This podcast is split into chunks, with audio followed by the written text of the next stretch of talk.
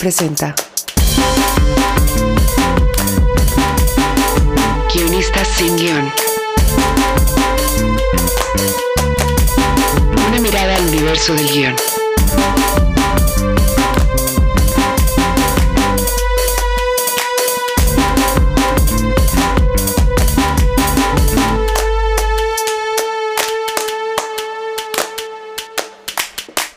Hola, bienvenidos a Guionistas sin Guión. Estamos aquí otra vez. Eh, yo soy Alo Valenzuela y están conmigo Josh Candia. ¿Qué onda, Josh? Hola, hola. Y Jorge Michel Grau. Hola a todos y a todas, ¿cómo están? Y bueno, las redes sociales primero. eh, pueden seguirnos en Instagram y en Twitter en Colab Historias y en Facebook en Colab Historias para llevar. Y bueno, hoy vamos a hablar de un tema que fue este, una propuesta que nos llegó por Instagram eh, desde el Perú, que a mí me dio mucho gusto eh, porque tengo herencia peruana. Y este. Y viene de Estefano. Y el tema que nos propone es eh, escribir sobre reescritura, digo, hablar sobre reescritura, perdón. Eh, dice, quisiera tips para reescribir sin estancarse, sin encariñarse con versiones anteriores y saber a qué aspectos prestarle más atención mientras reescribo. Eh, en resumen, ¿no? Y pues a mí me parece un tema muy interesante. Eh, siempre se dice, ¿no? Como que ya está, ya es casi un cliché esta frase de que escribir es reescribir. Eh, y yo creo que todos estamos de acuerdo. Eh, y yo tengo un método muy particular que ahorita les cuento, pero primero quiero pasarles el micrófono para que ustedes nos digan primero cómo creen que hay que aproximarse a la reescritura y luego si tienen algún, algún método o alguna forma de, de- salir de un atorón, ¿no? Yo creo que a la reescritura hay que aproximarse un poco como, como nos aproximamos a una adaptación, es decir, eh, dispuestos a faltarle el respeto a la versión que está en el papel para poder hacer algo completamente eh, distinto, ¿no? O sea, tener esa disposición no quiere decir que tenga que pasar, eh, pero no sé, ¿quién quiere empezar? Bueno, pues para mí eso que dijiste ahorita de, de escribir, escribir, por más que es un cliché, para mí es lo más cierto que existe, eh, porque, porque en lo personal creo que hay muchos tipos de reescrituras y yo desde que empiezo a escribir estoy reescribiendo, o sea, casi siempre está como un primer borrador que es el, el- clásico borrador vómito o cero, este, el cual trato de darme permiso de que sea horrible, ¿no? O sea, es el, el- el primer draft, trato de no pensarlo mucho, trato de, de vaciar toda la información posible, que sean los diálogos no clavarme demasiado, es nada más que sean este, funcionales, que digan básicamente lo que tenga que decir el personaje. Este, obviamente esa versión nadie la va a ver, esa versión nunca, jamás va a salir de mi, de mi, de, de mí. Este, entonces el primer paso que siempre sigo es una reescritura propia, ¿no? O sea, siempre que ya tengo un primer pase, es escribir, escribo para mí, o sea, lo escribo como para tratar de pulir eh, esto, este pedazo de carbón, digamos, este, intentando sacarle algo de brillo. Este, y ese para mí es el primero, siempre es el primer reescritura, es una personal, es una en, en darme cuenta que tengo y darme cuenta si existe todo lo que necesito y si no, irlo, irlo construyendo, irlo trabajando. Este, y, y ese para mí es el primer paso más básico. O sea, sin ese no, no puedo soltar el guion. Este, no, yo no soy de esos que van a soltar su, su primer intento jamás, porque el primer intento siempre es, es basura. Este, entonces, siempre mínimo toca una pasada, mínimo toca darle una revisada, de preferencia un día después. Usualmente no se puede, este, pero trato de hacer eso. ¿Tú, Michelle? Eh, sí, bueno, opino lo mismo que tú, Josh, ¿no? Eh, para mí la reescritura es el, eh, como el proceso fundamental de tener un guion, ¿no? Eh, yo no concibo un guion sin reescritura. Ahora, ojo, partamos de las, según yo, y tal vez me equivoque y si, me equivoco ayúdenme a corregirlo, existen tres tipos de reescritura, ¿no? Que es la reescritura personal, que es a la que Josh hace mención, que es un proceso de ir eh, puliendo y llegando a conceptos o encontrando conceptos dentro de tu guion este, para mejorar una, una autoría, ¿no? Una escritura muy autoral. El segundo tipo de reescritura es por petición de producción, que tiene que ver básicamente con o presupuestos o tiempo de rodaje o una que, hasta, que, que, también sucede mucho, que de pronto no consiguen ciertas locaciones o consiguen una locación en particular y se pide reescritura a favor de esos espacios, que es más, que, casi nunca atenta contra la estructura, pero sí, sí con secuencias o cosas así, salvo que haya una petición de, de reducción del guion de 55 páginas a 45 o de 10 episodios a 8. ¿no? Y donde haya, que, donde haya que tener que hacer una reescritura global para eh, eh, dispersar todo lo que sucede en los últimos dos episodios en, el total de la, de la, este, de la serie. Y una tercera reescritura es cuando hay un proceso fallido con un primer equipo de escritores, pero ya hay un trabajo avanzado y a otro equipo de escritores, ya sea una mesa de escritores o un escritor en, en particular, le piden que reescriba eh, el guion que, otro equipo u otro guionista ya empezó a trabajar y con el que ya no están trabajando. Entonces tú tienes que retomar esa escritura, ¿no? Y seguirla, que son tres panoramas bien complejos cada uno en su, en, su dificultad, pues, ¿no? A mí el primero, que es el autoral, al que otra vez hizo mención Josh, para mí es fundamental, ¿no? Y, eh, quiero platicar rápidamente una anécdota. Yo llevo, escribí un guion hace muchos, muchos años que era, digamos, estaba en el, en el universo de la secuela de Somos lo que hay, que era no una secuela directa, pero era una, digamos, hay un plan de hacer una trilogía sobre, un, sobre dramas familiares basados en la pérdida de un miembro de la familia que visitan o que exploran un mito de terror. La primera fue Somos lo que hay, que explora el, subgénero del vampirismo eh, y toda, todo el drama familiar nace a partir de la muerte del padre o proveedor. Y esta película de la que hablo es el siguiente largometraje, que es eh, la visita al subgénero de los hombres lobos o la licantropía, y el drama familiar surge o tiene como raíz la muerte de la madre y luego la muerte de un tío. Entonces, eh, yo hice un primer guion con el que llegué, además de un proceso de escritura, a estar contento, me parecía un, un guion sólido que contaba lo que yo tenía que, o lo que yo quería decir, y fue francamente imposible financiar. ¿no? hubo manera de que algún fondo público aceptara lo que estaba en ciertas escenas. Eran escenas muy descarnadas, eran escenas muy violentas. La temática eh, gira alrededor del parricidio, ¿no? Entonces, de pronto hubo mucho rechazo al guion por el tema, por miedo a, a, filmar algo tan violento, etcétera, etcétera. Y entonces tuve que entrar a un proceso de reescritura constante. A lo largo de muchos años, estoy hablando de una década, más o menos, ¿no? Donde, bueno, se me atravesaron otros guiones y paré en etapas largas la escritura del guion, pero bueno, me, dediqué a reescribir el guion. Y una de las cosas que más trabajo me costaba era, justo como dice Estefano en su comentario, desprenderme de cosas que yo amaba o que me gustaban muchísimo del guion original y que a huevo quería meter en la nueva estructura o en el nuevo esquema de escritura o no, o en el nuevo arco de los personajes. O sea, como que me aferraba a ciertas cosas eh, que, que quería meter. Y eso fue un gravísimo problema. Me enfrenté a muchas cosas de eco, que tenía eco el guion anterior, que se presentaba en, en la versión nueva y que no tenían sentido. ¿No? Y que claro, yo lo leía y para mí hacía todo el sentido del mundo, pero porque yo tenía una historia antigua atrás, pero la gente que leía el guion por primera vez había cosas que no entendía, o sea, que no había eh, oportunidad de que estuvieran ahí. Entonces, una de las cosas, o la primera cosa que yo quisiera decir es, la cosa más compleja o que a mí me costó más trabajo superar en la reescritura de mi propio guion fue dejar atrás cosas que me gustaban y que funcionaban mejor en la estructura anterior, pero que no necesariamente en la nueva escritura estaban funcionando. Entonces, digamos, lo que, como el ejercicio que hice al final fue agarrar, así, tal cual, agarrar un, un guion completo, o sea, agarraba la nueva estructura y borraba las secuencias que me gustaban aunque después las pudiera volver a colocar y las trataba de reescribir de cero.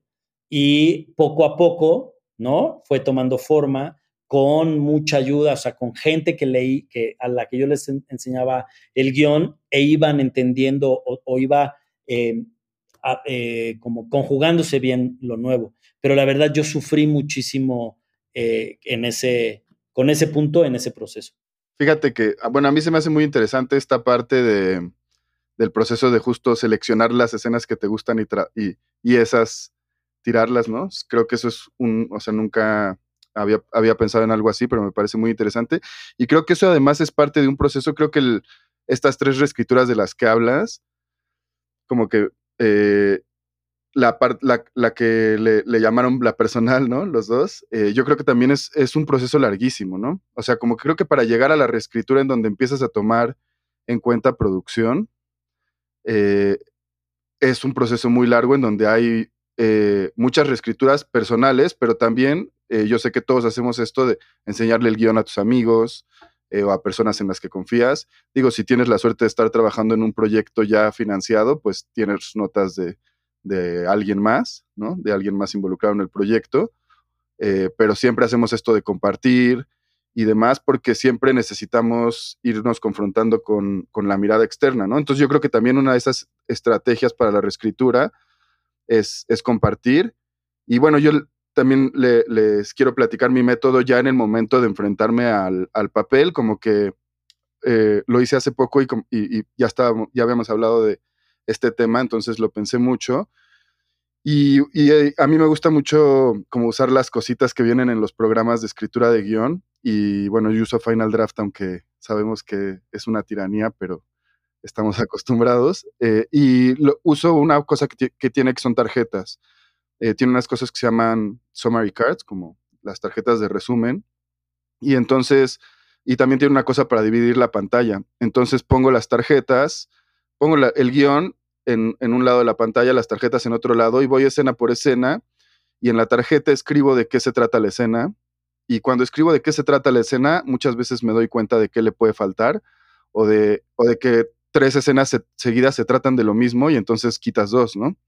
Este, y, en ese proceso siento que me ayuda mucho para el análisis, ¿no? Creo que justo la reescritura tiene, pasa por dos procesos también, que primero es analizar lo que tienes, tomar las decisiones de los cambios y luego es ejecutar los cambios, ¿no? Entonces, para esa primera parte del análisis me sirve mucho lo de las tarjetas. Y luego, con esa versión, ya con las notas, abro otro archivo en blanco y transcribo, o sea, reescribo todas las escenas, ¿no? Esto es cuando hay tiempo, obviamente, cuando tienes encima la presión de, como en las series, que es mucho más difícil, pero cuando hay tiempo, transcribo todas las escenas y a mí me gusta mucho porque siento que es una reescritura mucho más eh, física, ¿no? Que te hace pensar cada palabra que escribiste, porque a veces también, pues, queremos que, se lea mejor el guion y entonces hacemos, hago eso y creo que cambian, siempre cambian las escenas, aunque sea un poco, como que te cuestionas cada, cada palabra y además ya tienes las notas de los cambios que quieres hacer. Y muchas veces pasa que en algún punto dejas de transcribir porque ya el guion está en otro lugar, eh, pero otras veces sigues regresando y, puedes ir consultando la versión anterior. Entonces como que eso ya es una cosa así muy de práctica eh, que a mí me ha funcionado. Este, no sé, Josh, tú, tú qué otras cosas haces. No, a mí me encantaría hacer lo que tú haces, pero no, no puedo. O sea, sí, soy muy fan de los que hacen las tarjetitas. Me gusta mucho ver cuando hacen tarjetitas y yo sé que Final Draft las tiene. Lo he intentado un millón de veces. Siempre hago tres tarjetas y digo, a la mierda esto no, no me sirve. ¿no? O sea, me aburro mucho. Este, de repente también quiero verme así muy matemático de que cuántas páginas llevo, en qué página voy, o sea, de que si está cayendo los bits on the save the cat. O sea, como que trato de hacerlo matemático el guion y es algo que tampoco me funciona a mí. O sea, a mí no, no me. A mi estilo soy mucho de. Creo que confío mucho en mi instinto y en mi, en mi feeling, por así decirlo, de, de, de ver la película o, las, o el capítulo en mi cabeza. Entonces, mi técnica principal es leer y leer y leer. O sea, cuando que empiezo a leer el guion y empiezo, empiezo como que a ver. Trato de la primera vez que lo, que lo vuelvo a leer después de haberlo dejado de preferencia un tiempo sin leerlo. Este, trato de ir viendo detallitos, pero sin tocarlos. es, aguantarte las ganas de, querer empezar a meterle mano y es como, léelo primero como la versión que ya existe. Entonces, una vez que ya le di la pasada, así de una rápida pasada a lo, esto es lo que ya hay, lo vuelvo a leer pensando en, o sea, hago unas notas muy rápidas de, se siente lento, eh, los personajes no están presentes, eh, están muy, muy, eh, no, están muy pasivos, vaya, tomo notas muy, muy, muy básicas, o sea, muy de este, de, de, de gran panorama, por así decirlo. Este, y ahora voy, doy otra pasada atendiendo esas notas, este, y ya reescribiendo las dos cosas, o sea, escribo pensando en el, en el panorama grande y en escenas, o sea, voy tratando de que cada escena se vuelva la mejor versión de esa escena, o sea, recortando, casi siempre recortando las entradas y salidas de las escenas, o sea, como que siempre tendemos mucho sobre escribir el personaje llega, hace esto, saluda, bla, bla, bla, bla, y que casi siempre eso se, va a ir en edición. Entonces ya trato de verlo con ese ojo este, y tratar de recortar a dejar la esencia de la escena. Este, igual los diálogos, tratando de decirlo, casi siempre mis diálogos empiezan como con cuatro líneas y terminan siendo dos líneas, o sea, donde la, la recortada y me doy cuenta que, que, cada diálogo dice como otras cosas diferentes y así, ¿no? O sea, voy como dándole las dos pulidas al mismo tiempo, tanto la de escena por escena como la de, la de el general. Este, y es como, como me, me hallo yo reescribiendo, ¿no? Y, a mí me escriben mucho las notas, o sea, me gustaría mucho tener como una lista eh, de notas, ya sea mías, ya sea de alguien que lo leyó, o ya sea de los ejecutivos, del showrunner, de headwriter, de quien sea, este, porque me encanta palomearlas. O sea, me encanta ir así de que, eh, de que este, en escena tal es esto, que palomear o tacharla, ¿no? ya. Sea, sí, sí, se siente bien padre el, el, o sea, si lo tengo en la libreta, rayarlo, si lo tengo en un Word, darle el Command Shift X para que se tache. este, porque te da una sensación de que estoy logrando algo, o sea, no es inútil, ¿no? O sea, no es inútil, es una cosa muy mental de, de, de, que estoy haciendo eso por algo, ¿no? Estoy siguiendo unos pasos. Este, y como tú dices, obviamente esa es la, la mejor versión y es cuando tienes mucho tiempo, es cuando tienes tiempo de pensarlo, de... Eso también, a mí me gusta tomarme el mayor tiempo posible no en la página. O sea, yo no soy tanto de estar sentado frente a la computadora y esta escena que, de qué va y cómo es y todo. O sea, es más como, ¿qué problemas tiene este guion? Ok, ya los tengo en mi cabeza, me voy. Me voy de la computadora, me pongo a ver tele, me pongo a caminar con los perros, este, hago lo que sea que tenga que hacer excepto escribir. Y eventualmente, de repente, algo va a ser como, ah, eso es lo que tengo que hacer, o esto es lo que tengo que, lograr. Y ya lo apunto en mi celular, porque siempre se me olvida. Entonces, si no lo apunto en si no lo apunto en el instante que se me ocurrió, se me va a olvidar. Entonces siempre hago una notita ahí en mi celular y ya, con eso puedo llegar a la escritura con, con no la solución, pero mínimo un primer paso que dar en ese rumbo a la solución. A veces puede ser una línea de diálogo, a veces puede ser un enfoque a la intención del personaje, eh, ya sea en una escena o en general.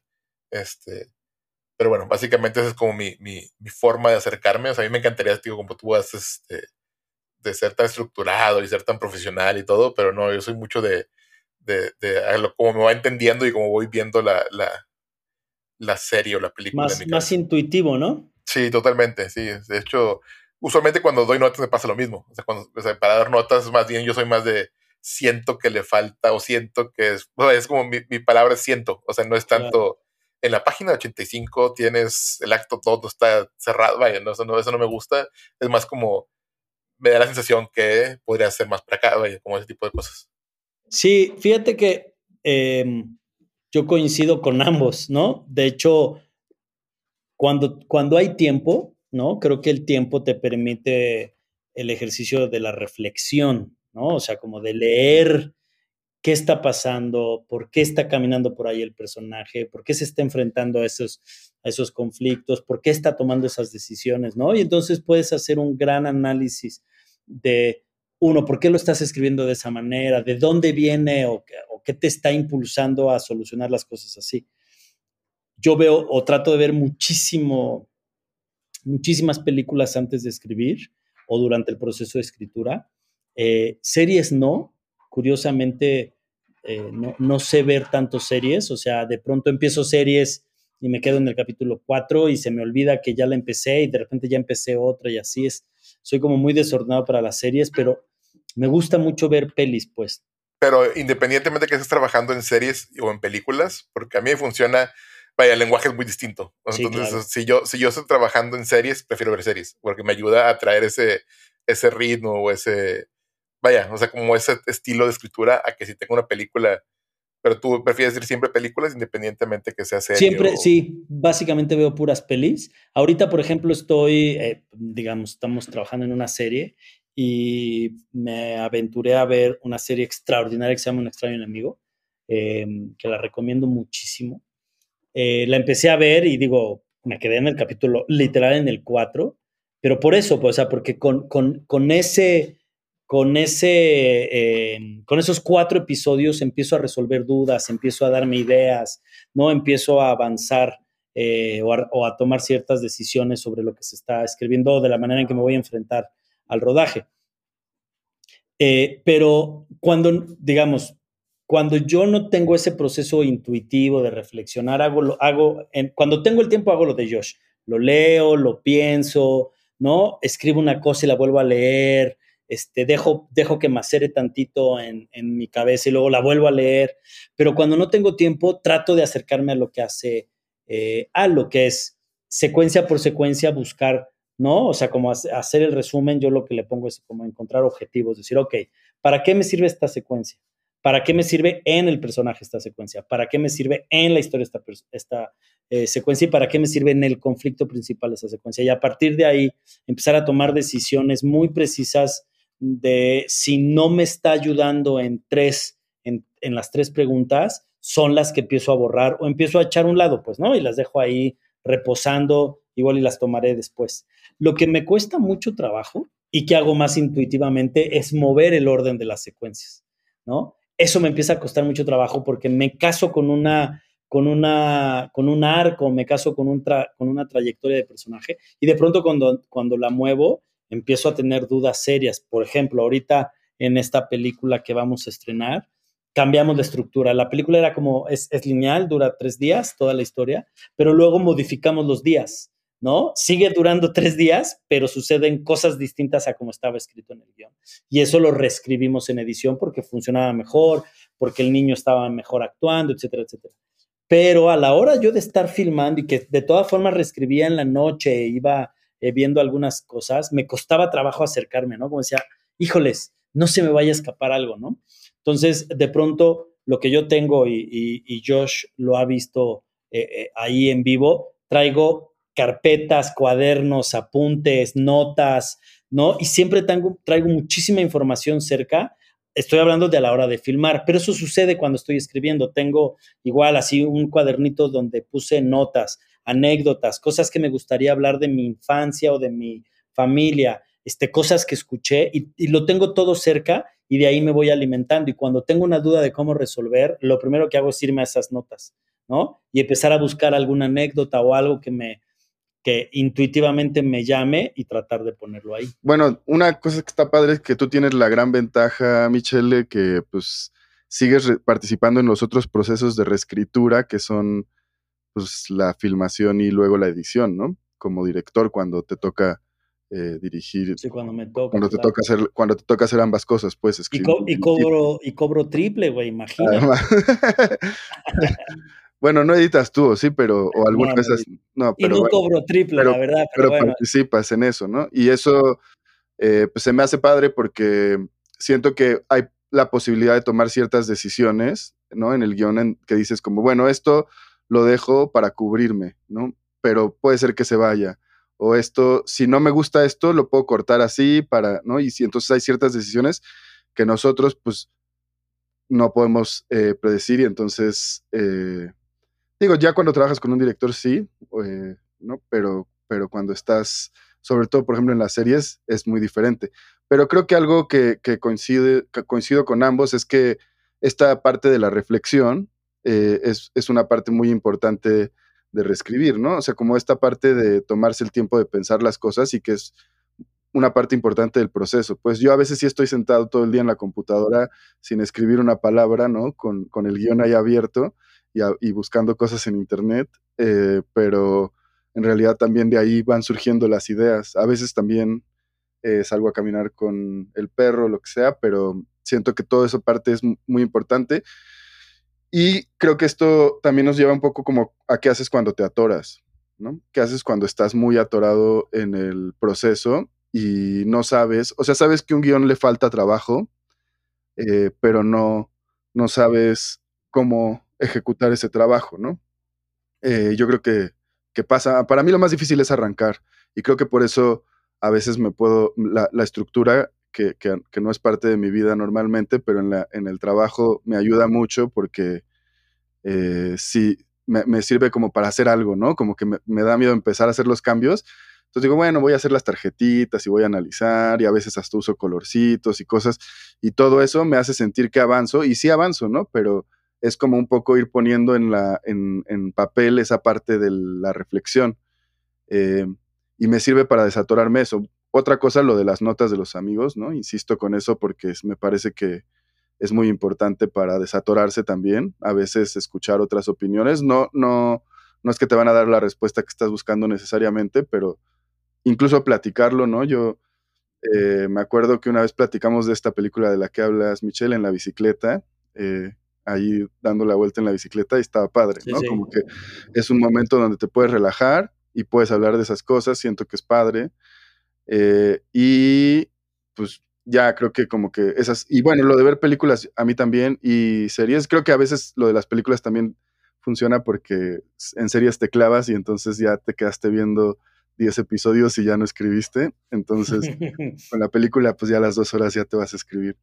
Eh, a mí por eso me funciona, pero no sé ustedes cómo, cómo salen de los atorones. Pues ahorita justo de lo que decías, eso de, de, de, platicarlo, creo que lo que más me funciona a mí. Y creo que para mí me funciona más platicarlo cuando no, no es oficial, por así decirlo. O sea, si lo platico con, con, con, por ejemplo, tú y yo hemos estado en un cuarto de escritores, hemos estado platicando de algo y ahí es esa cosa así, ¿no? Uh -huh. Pero muchas veces cuando estamos hablando de otra cosa o de, de una nota, o sea, de otra cosa, como que no de otra cosa y de repente tocamos el tema sin hacer una junta oficial, a veces sí. me fluye más eso que el vamos a juntarnos para hablar de ese problema o vamos a juntarnos a hablar del episodio. A veces sí, es más sí. como estamos de repente chismeando de, de, alguna serie o de otra cosa y de repente es como, ay, por cierto, ¿te acuerdas de la tal beat que no nos funcionaba? ¿Qué pasa si hacemos esto? Y ahí empezamos como que a, a, a, así como que improvisar y creo que a veces es donde salen muy buenas este, soluciones o mínimo, o mínimo te, te, te, te hace verlo de otra forma que te puede, si no usas esa solución, mínimo lo ves de otra manera que te ayuda a encontrar otra forma de, de, de aplicarlo. Sí, como cuando vas a comer en el cuarto de escritores, que se, te relajas un poquito, ¿no? Sí, como que cambia la dinámica, o sea, como que cambia tu... Te sientes más libre a lo mejor de, de no, no querer ser, estar siempre on, no sé, no, que, que no todo lo que digas sea correcto. No sé, hay algo que cambia mentalmente que, que te permite jugar un poco más. Creo que a veces se nos olvida jugar uh -huh. y a veces nos olvida, este, justo eso, ¿no? O sea, es como... Y, y a mí lo personal, por ejemplo, me ayuda mucho con, con, con Magda, mi pareja, y con, con, contigo, con Michelle, con quien sea que esté hablando de una historia que traigo, el platicarlo me obliga a, a que tenga sentido. O sea, como que si te voy a contar algo que quiero escribir, yo solo lo voy estructurando en mi cabeza y lo estoy armando por, para contártelo y que me entiendas lo que o sea, tratar de explicarme lo mejor posible. Entonces, eso me está ayudando a ir como que embonando las piezas. Entonces, muchas veces el simple hecho de platicarlo, a veces estoy platicando, es que no, es que tengo un problema en tal parte, porque mira, la historia empieza así, y va, y ya cuando estoy en la mitad de la frase, como que, ah, ya sé qué voy hacer. O sea, porque ya como que al, al, al irla contando, ya hizo clic algo, que si lo traigo en la cabeza no, no, lo, no lo veo. Pero el momento de irle quitando todas la, la, las versiones no, no esenciales, o las versiones no, no, vaya, todas las opciones que tienes, para mí ese es creo que el, el, el miedo a la página blanca, ¿no? El miedo al, al, al empezar a trabajar. Creo que pues, para mi lado viene más de una multitud de opciones que tienes y no saber cuál tomar. Entonces, en el momento que empieza a eliminar opciones, es como, bueno, va para acá, va para acá. Por eso a mí de repente sí me gustan las, las notas de producción de, no, no puede ser en tal lugar, tiene que ser en tal lugar porque ya, ya no tenemos locaciones. Sí, sí. Me están obligando a tomar decisiones, ¿no? O sea, me están obligando a, a, bueno, ya tengo una cosa menos que pensar, entonces tiene que ser en una iglesia. Entonces ya empiezo a trabajar la escena pensando en la locación que me pidieron, ¿no? Este, no sé, Mitch, ¿tú qué opinas? Mencionaste algo importantísimo que yo lo digo mucho en las clases cuando tengo la oportunidad de, dar clase, que es eh, que uno de los de las cosas más importantes que hace un director, ¿no? Y que, y que es, digamos, es como su, su principal herramienta es la discriminación, es saber discriminar. ¿Qué es lo que voy a dejar afuera? de todo lo que tengo enfrente, ¿no?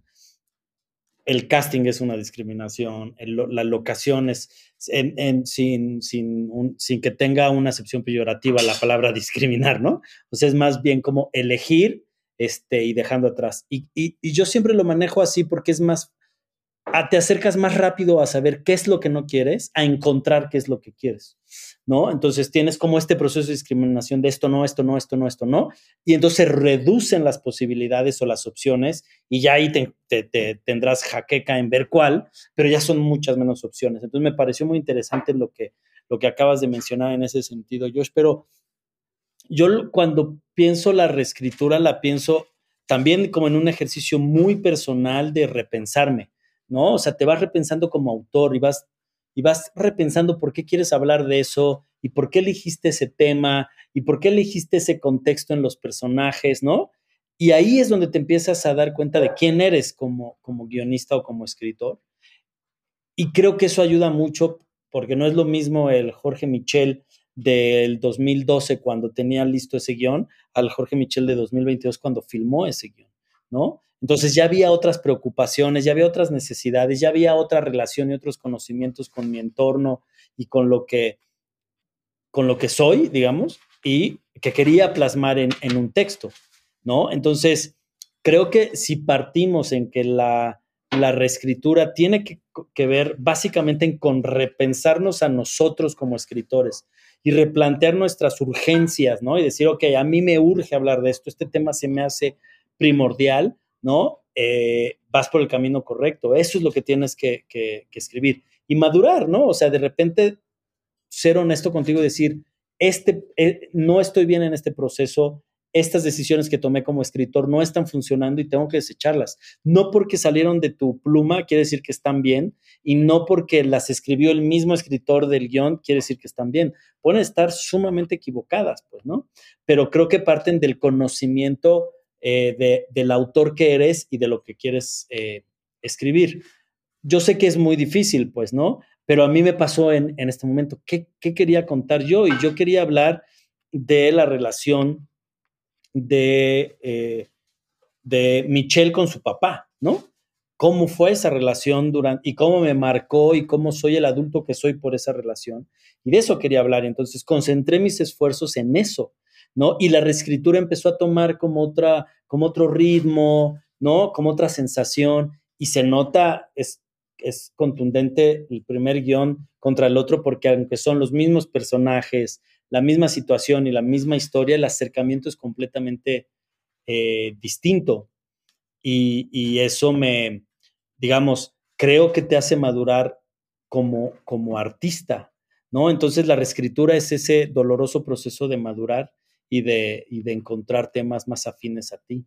Sí, eso está, eh, está padrísimo, como que yo creo que justo es una, o, sea, no, lo había pensado desde el proceso de reescritura, pero, pero me parece muy importante eh, encontrar la forma en la que conectas con lo que estás escribiendo, ¿no? Y digo, en el ejemplo que das, obviamente, al ser un proyecto personal, eh, es quizás no, no más fácil, pero es más evidente, ¿no? Que, conectas con eso porque, porque surgió de ti.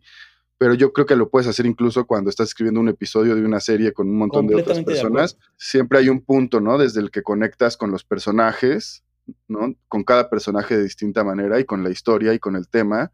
Y ese proceso de hacerlo tuyo creo que es parte importante del proceso de reescritura. Es decir, en tu primer draft a lo mejor escribes lo que te suena mejor y luego vas entendiendo más a los personajes, vas conectando y vas diciendo, no, esto va más bien por acá.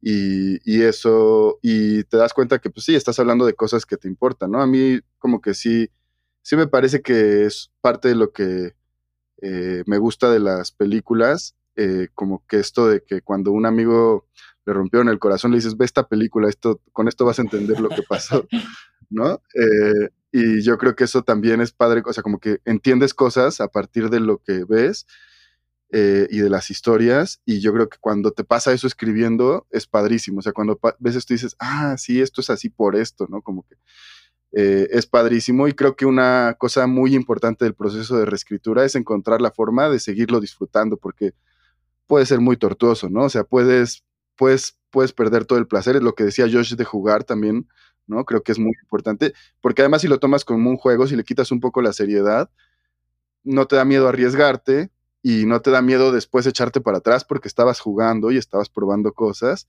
y es como, pues ni modo, luego le, regresas por acá y, y entonces lo vuelves a hacer divertido, lo disfrutas y también creo que eso es de lo más difícil, ¿no? Como no, ese miedo a la página en blanco creo que va creciendo cuando es algo que ya trabajaste mucho tiempo, de pronto se vuelve como se transforma en una cosa de miedo a, a, ejecutar esos cambios y como que sí, sí, no sé, o sea, sí puede ser muy difícil. Entonces, estos dos puntos, el juego y la reflexión y esa conexión, me parecen cosas eh, muy importantes para seguirlo disfrutando.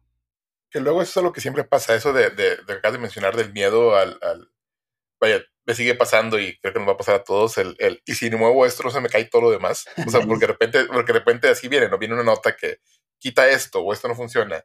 Y dices tú, pues que si tumbo esta columna, se me viene el techo encima, ¿no? Entonces es... Es como un castillo de naipes, ¿no? Puta, si quito esta, se viene todo abajo. Exacto. Entonces ahí la cosa es encontrar la forma de quitar ese naipe, pero dejando otro que haga soporte o ver la forma, ¿no? Es lo, lo que... a mí en realidad lo que más me estresa de escribir es cuando, cuando está las fechas de entrega encima. O sea, cuando tienes que reescribir para mañana, porque mañana es el día que lo tienen que leer alguien más, ¿no? O sea, es como eso es sobre todo cuando me dejan poquito tiempo para no pensar los cambios, porque nada más me dejan el tiempo para ejecutarlos. Y es cuando, cuando me entra ese pánico de, ¿y si lo tumbo y se cae todo? O sea, eso es lo que, lo que no, me, no me encanta cuando me toca escribir con poco tiempo, porque no trato, vaya, me pierdo en, en, en, la, en, el miedo de que se me va a caer la construcción o, o no va a quedar claro o algo que funcionaba ya no va a funcionar, etcétera. Por otro lado, prefiero mil veces que me, tener el tiempo de no leer el guion en pues, la mayor tiempo posible para que se me olvide cómo lo escribí.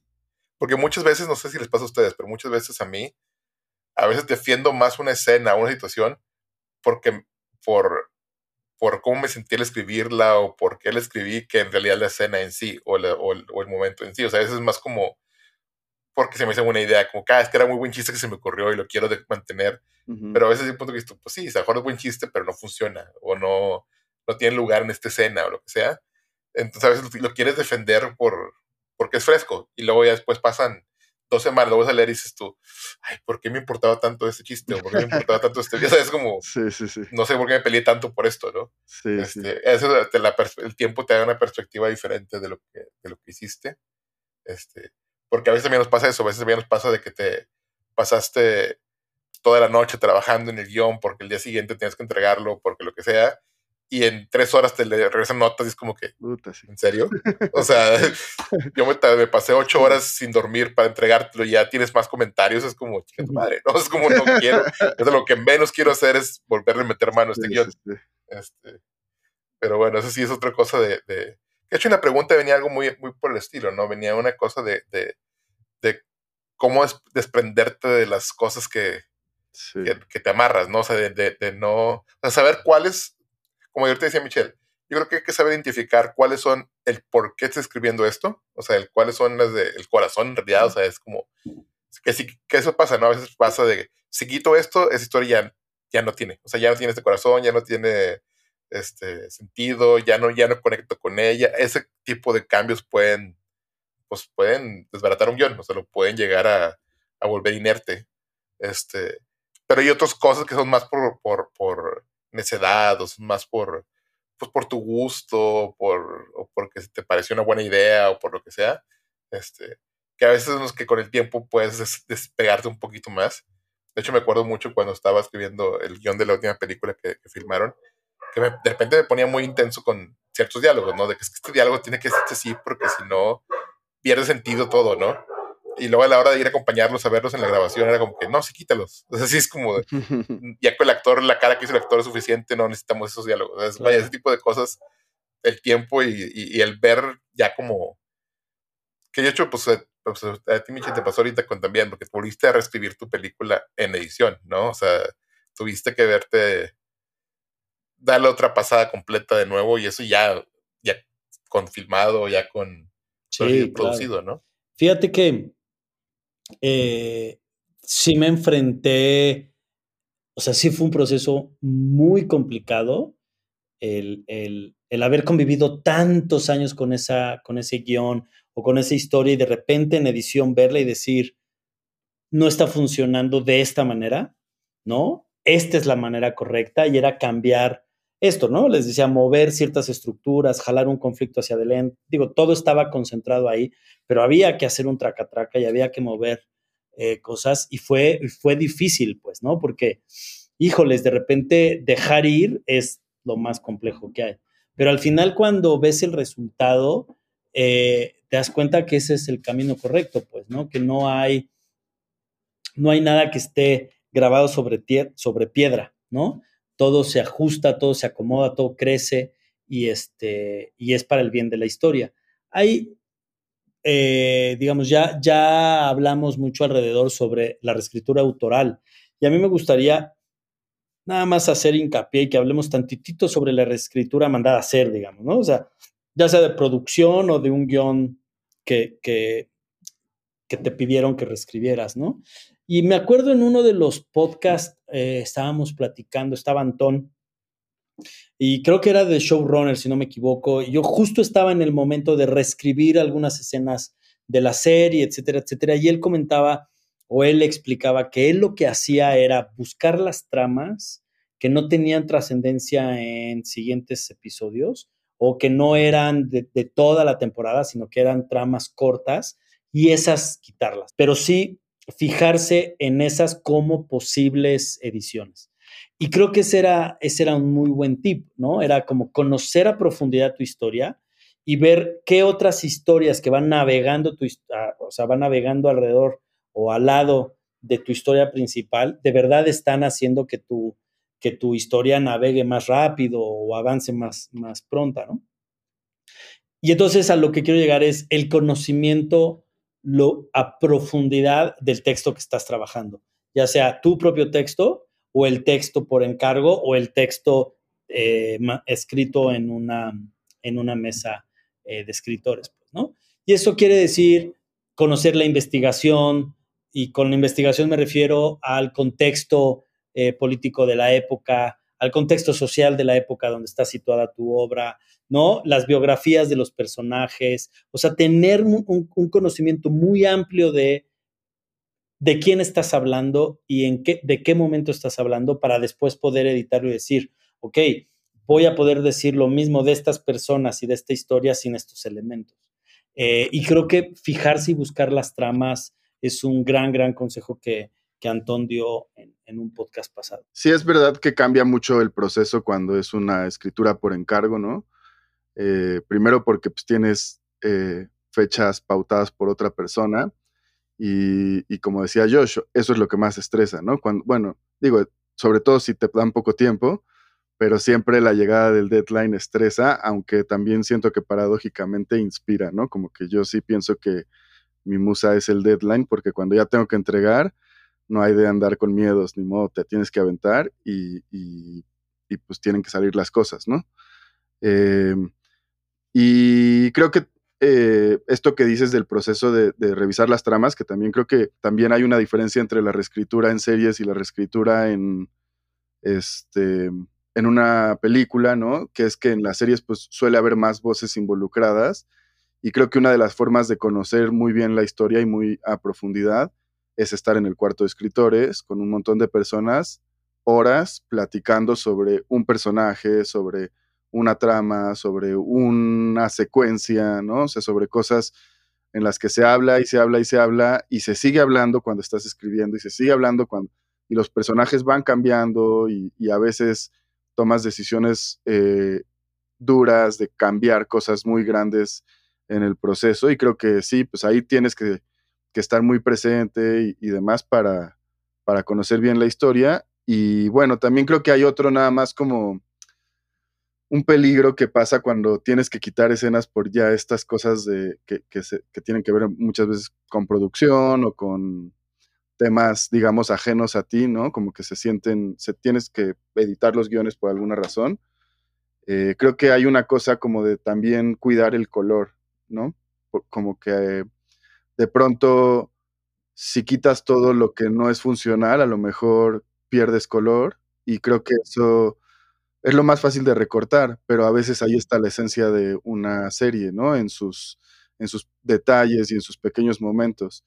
Eh, yo creo que muchas veces es que justo, justo me, me, acordaste de algo de, de, de, una serie que no, no voy a mencionar porque no quiero herir sentimientos, pero, pero justo estaba, estaba pensando eso, o sea, porque toda la serie, o sea, los capítulos se veían que estaban recortados a lo esencial, o sea, era, vamos a seguir la trama, ¿no? Entonces empezaba la escena y era información, información, información, salimos de la escena. Y toda esa escena era una secuencia de escenas de escena de, de, de nada más ir avanzando la trama hacia adelante Chale, Josh, ya heriste mis sentimientos. por, digo, por no menciono quiénes, pero bueno, pues eso pasaba. Este, pero justo, justo me estaba pensando en eso, ¿no? De que, de que, porque como ahorita estamos en un proceso similar de estar eh, recortando guiones, o sea, de estar reescribiendo y recortando escenas y todo, me preocupa mucho que pase eso, porque de repente, justo como dice Alo, lo más fácil de recortar son el color que para mí yo, de hecho, el simple hecho de llamarlo color lo hace prescindible, pues bueno, hace que suene prescindible, cuando en realidad debería buscar una palabra que no me acuerdo cuál, pero que sería como, como, como descubrimiento de personajes, ¿no? O sea, a veces hay que dejar a los personajes ser personajes y dejarlos tener vida propia, no nada más la vida que le estamos obligando a tener para contar nuestra historia. Ajá, entonces siento que de repente muchas este, producciones recientes les pasa eso, pasa que se nota que que dieron tantas notas de es que hay que acelerar el ritmo que las escenas terminan siendo escenas de un minuto y a la que sigue. Entonces siente que tienen una prisa por llegar a, al siguiente acto, al siguiente twist, al siguiente bit importante, que llega un punto que dices tú, pues yo mejor, mejor leo la Wikipedia que me cuenten la historia, ¿no? Es lo mismo, o sea, mejor abro el, el, el, listado de cosas que pasaron y ya. O sea, vaya, voy a recibir lo mismo que ver la serie, porque no, tiene, no me está dando nada más que eso. Sí, sin embargo, hace rato recordabas que yo también creo que es, o sea, es real que mucho de lo que haces cuando estás reescribiendo es recortar las escenas, sobre todo el principio y el final, ¿no? O sea, como que de alguna forma hay una cosa muy rara entre sí queremos lo esencial, sí necesitamos que todo sea significativo, o sea, no, tampoco quieres paja, eso es definitivo, pero hay cosas que no son trama y que son significativas y que son esenciales. ¿no? Claro. Hay una cosa aquí en esto que acaban de decir los dos, que a mí también me duele mucho ver, ¿no? O darme cuenta que es lo de las primeras cosas que, que, van para afuera en una reescritura de, pedida en una mesa de escritores o por ejecutivos o algo así, que son las pausas y los silencios, ¿no? O sea, de pronto, o sea, de pronto necesitas que el personaje guarde silencio y observe, ¿no? A veces necesitas ese espacio para que él tome una decisión o para que él reflexione sobre algo que le sucedió. Eh, y es muy difícil encontrarlo en el guion y cuando lo encuentras es lo primero que te dicen, pero ¿para qué lo dejas así? Mejor córtalo, ¿no? Y entonces, claro, después tienes un, un personaje que nunca se detuvo, que nunca tomó aire, que nunca pensó lo que le estaba sucediendo y sobre todo nunca se vio afectado. Y es una de las cosas que me he dado cuenta en, en algunos últimas series que he estado leyendo, que es los personajes no están reaccionando. Los personajes son tan activos, entre comillas, que llegan, ven y hacen, ¿no? Y era como, bueno, pues llegan, ven, sienten y hacen. Y ese sienten a veces está como muy, como muy anidado en silencios y pausas, pues, ¿no? O en lo que llamamos color, pues de repente, como dice Josh, que tengan vida, que reaccionen como ellos tendrían que reaccionar, ¿no? Y, este, y, y es lo primero por esta urgencia de reescribir y de reescribir a favor de reducir guiones o reducir costos, es lo primero que los ejecutivos eh, o, eh, soluciones rápidas, ¿no? Quitar, quitar eso para reducir los guiones y en realidad creo que se pierde muchísimo cuando, cuando cortas ese tipo de cosas en cualquier tipo de guion, ya sea serie o, o largometraje. Y yo creo que, digo, pensando en eso mismo, eh, creo que hay algo también importante de lo que hablar que aplica en ambos procesos. ¿no? Por un lado, creo que está padre extenderse en la primera versión. O sea, como que creo que sí hay una, como decías, lo de discriminar, Michelle, ¿no? Creo que eh, por eso de pronto no está mal irse lejos en la primera versión. Si tenías que escribir un episodio, digamos, de 40 páginas, ah, no importa si hace 50, porque lo más fácil es recortar pero sí llega un punto en donde se vuelve riesgoso, ¿no? Y eso me hace pensar también qué otros riesgos hay, ¿no? Creo que el riesgo que, decíamos también hace rato, creo que lo, dijo Josh como de perder algo, ¿no? O sea, como si muevo esto se me va a caer todo, entonces no quiero perder nada. Entonces creo que ese se cubre muy fácil con ahí otro poco de estructura, este, que es guardar todos tus archivos, ¿no? O sea, eh, nosotros, digo yo sé porque pues lo hemos trabajado juntos, tenemos como siempre esto de numerar versiones, también con otra gente me ha tocado eh, usar fechas, eh, numeras versiones y de pronto eh, parece que estás en una versión 4 o en una versión 10, digamos, cuando es un largometraje que, se, que se, puede extender uno así, pero en realidad suelen ser muchas más que esas, porque ponemos decimales cuando los cambios no nos parecen lo suficientemente eh, importantes como para cambiar de versión. Entonces, bueno, guardar todo eso. La verdad, yo creo que pocas veces, a veces he regresado por una escena que me acordaba que estaba buena, pocas veces he dicho, no, me, estaba mejor mi primer draft que el 10. No creo que sea algo que pase. O sea, yo creo que sí la reescritura lleva a mejores lugares, pero me hace pensar si existe ese riesgo, ¿no? A mí no me ha pasado, pero quizás de darte cuenta de, no, ya, esto ya tengo que frenar, ¿no? O sea, cuándo frenar también es una decisión bien difícil de tomar, como las cosas yo creo que siempre pueden mejorar. Entonces, ¿cuándo, ¿cuándo ya? Creo que también para mí es otra, otra de las dificultades. Sí.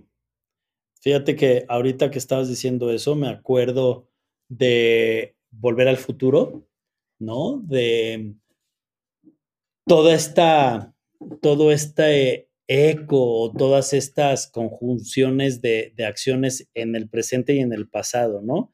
El padre siendo buleado por el mismo güey en el presente y en el pasado, ¿no?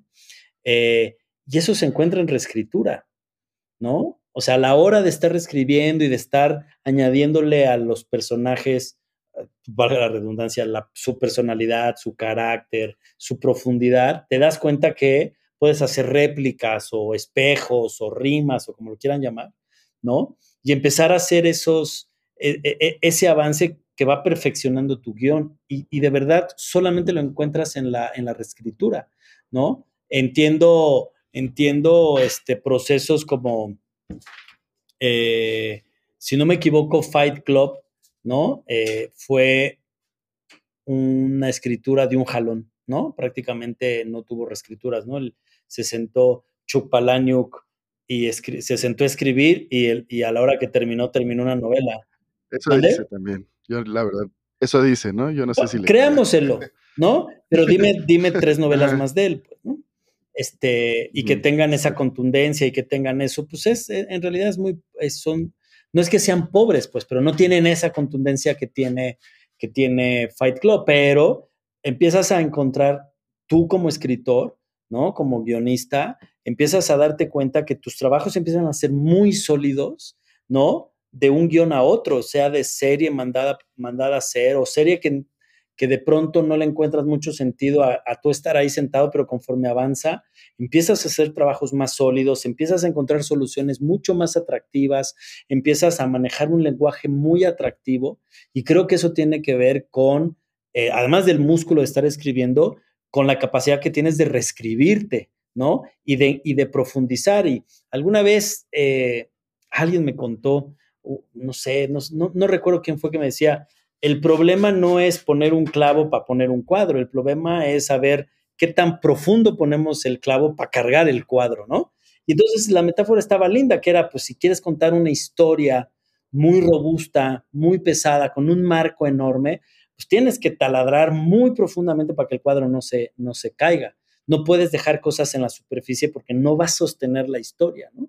Entonces, si tú eres consciente de qué tipo de historia vas a contar, el tamaño de historia que vas a contar, necesitas saber qué tan adentro, ¿no? Qué tan profundo tienes que meter el clavo o los cimientos para que no se te desbalague o se te caiga la historia. Retomando lo que decías a lo de cuándo parar, sí también es importante saber eso, ¿eh? es, saber, creo que yo ya empiezo a hacerme preguntas cuando llega el punto que, que ya no sé si las, bueno, hablando del trabajo bajo encargo, eh, que es cuando siento que ya las notas vienen por, por, venir, no tanto como que siento, es que a veces tú dices tú, esto sí lo entiendo por qué están diciendo esto, ¿no?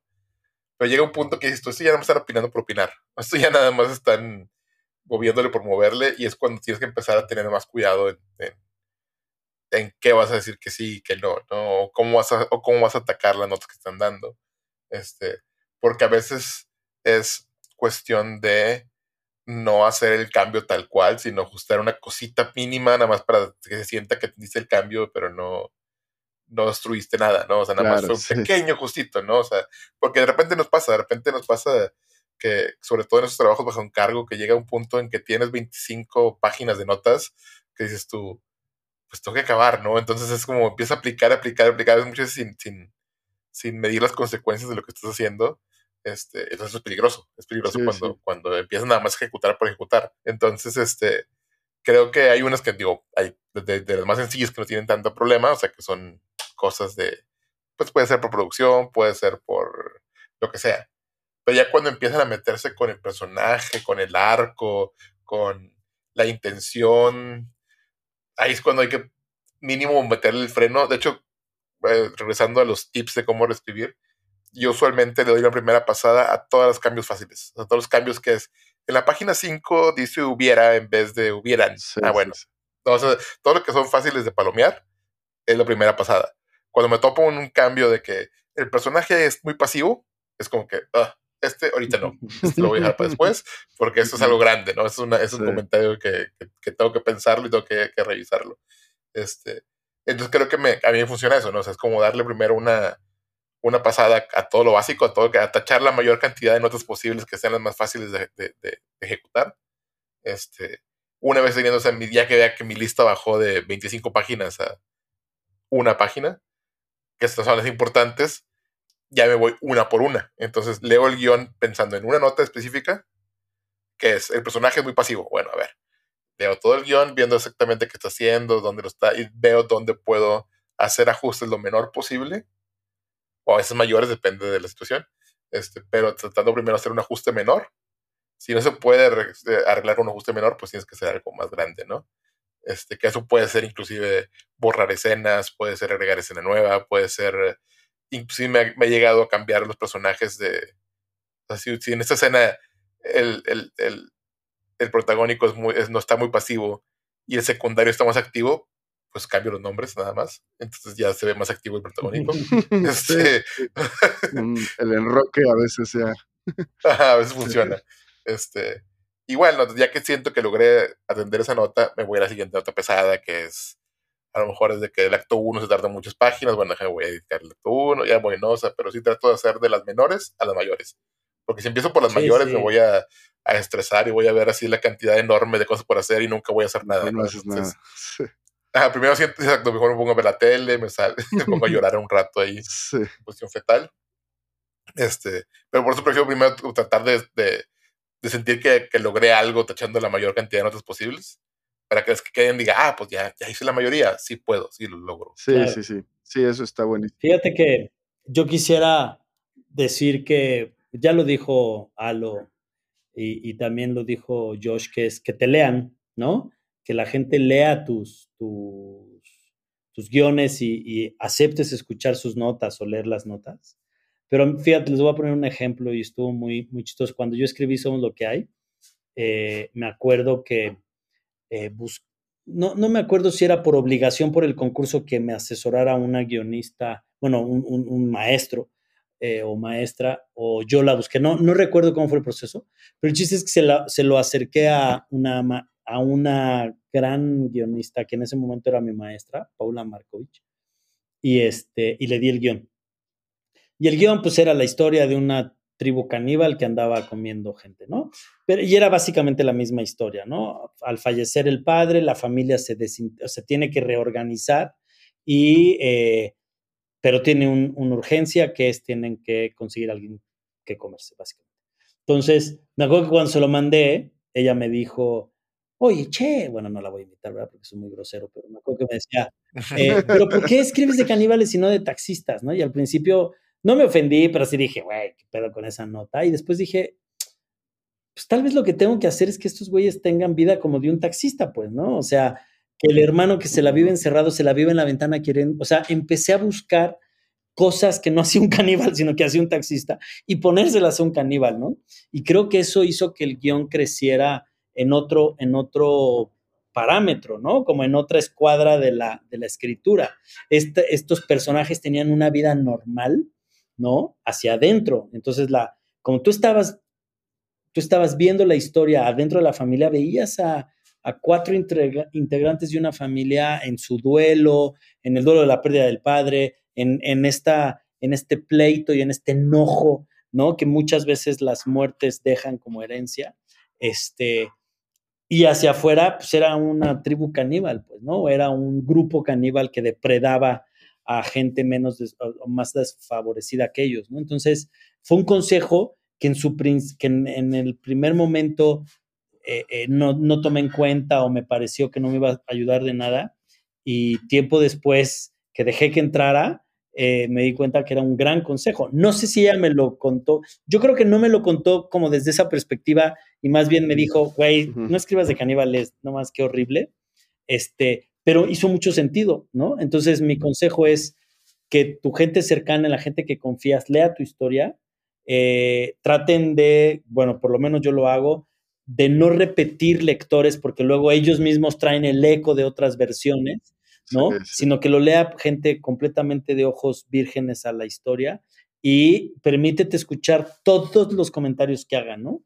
Y no, de, no, no deseches ninguno, todos tienen alguna utilidad porque además todos vienen de un lector, ¿no? Y entonces el lector los está diciendo porque algo detectó o algo leyó que, eh, que hay que tomar en cuenta. Pues sí, sí, yo creo que es, es aparte de, pedir opiniones, hay que saberlas escuchar, ¿no? Eso también, y, es muy importante, tener la apertura y también darte cuenta de que la otra persona a lo mejor sí puede ser que de pronto, sí, pues no, no puedes ponerte sensible si estás pidiéndole eh, la opinión y además a veces pasa eso, ¿no? A lo mejor te dicen una cosa y te hace ver un problema que, que, que no estabas viendo y sí tiene que ver, ¿no? O sea, aunque sea, aunque te lo digan por otra cosa, y demás, en esas conversaciones, como en el cuarto de escritores, surgen muchas de esas ideas. Eh, pero bueno, ya, ya para cerrar, porque ya eh, nos llega, nos, nos, gana el tiempo. Eh, pues no sé si tengan algún último tip. Yo nada más pensaba un poco, bueno, lo de cuándo terminar creo que para mí es lo más difícil. me acordé que Carver decía que cuando empiezas a mover las comas de lugares que ya este, te estás pasando. Ya estás. Y yo creo que también pasa cuando empiezas a hacer cosas como B en lugar, cambiar B por mira, ¿no? Como ya cosas así de que ya nada más estás poniendo sinónimos, creo que también muchas veces es que ya llegaste al final. Y luego... O ponerte, o ponerte a borrar los vemos. también.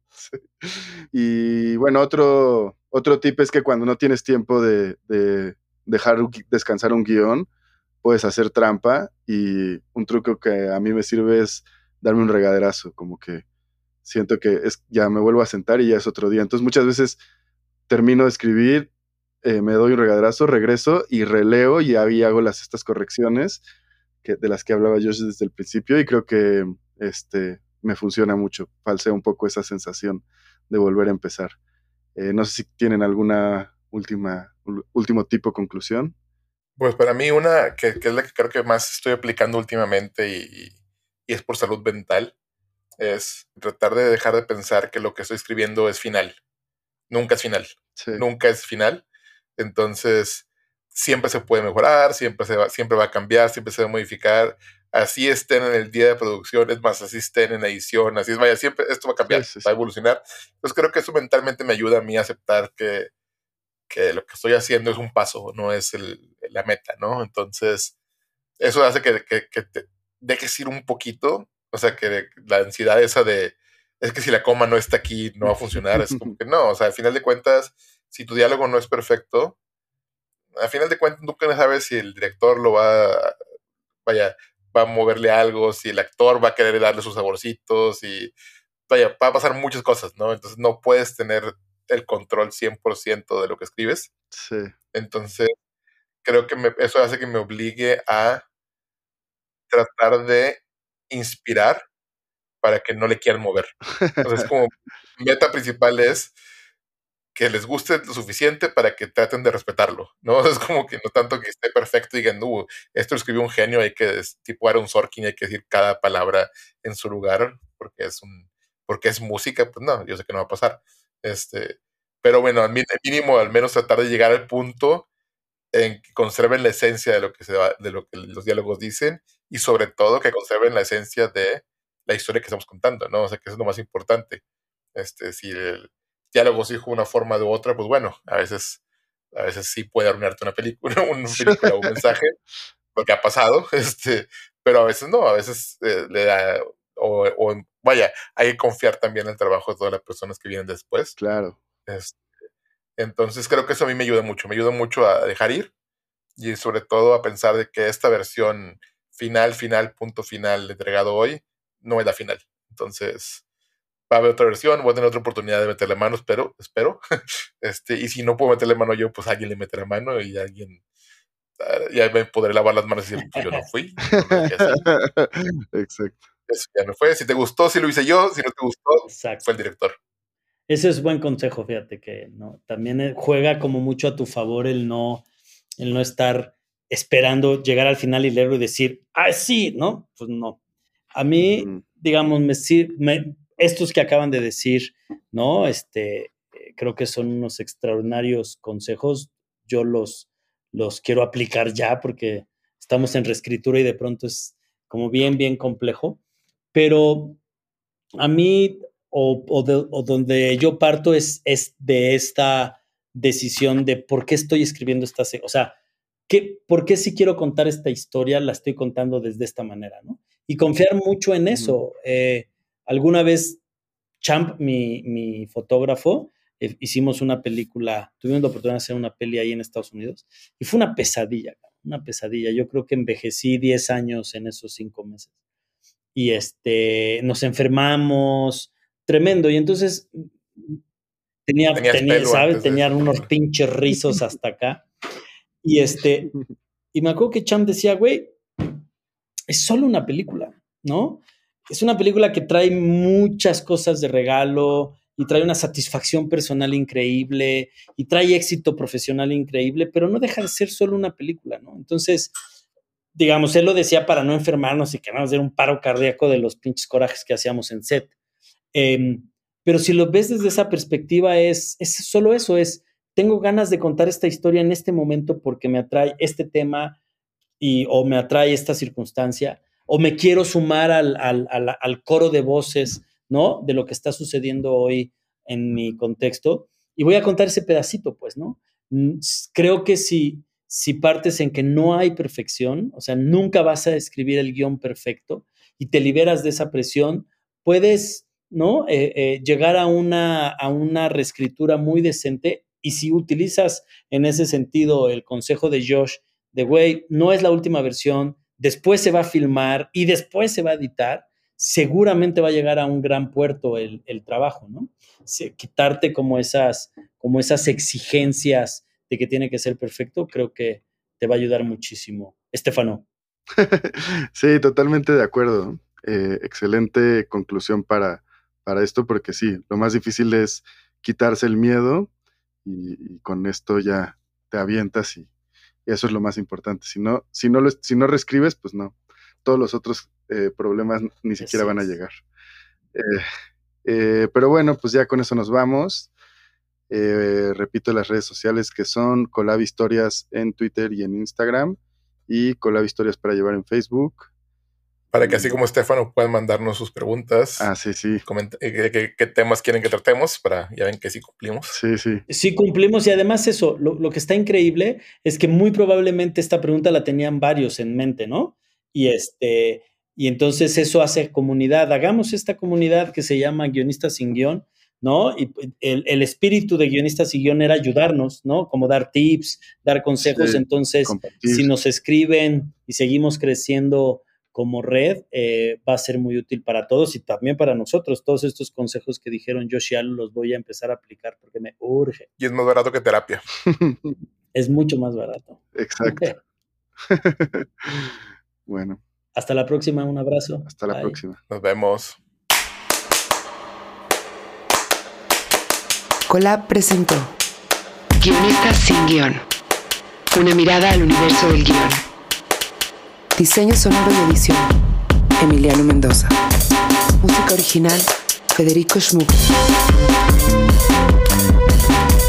Una producción de Colab Historias para Llevar, en colaboración con Melarim Arts.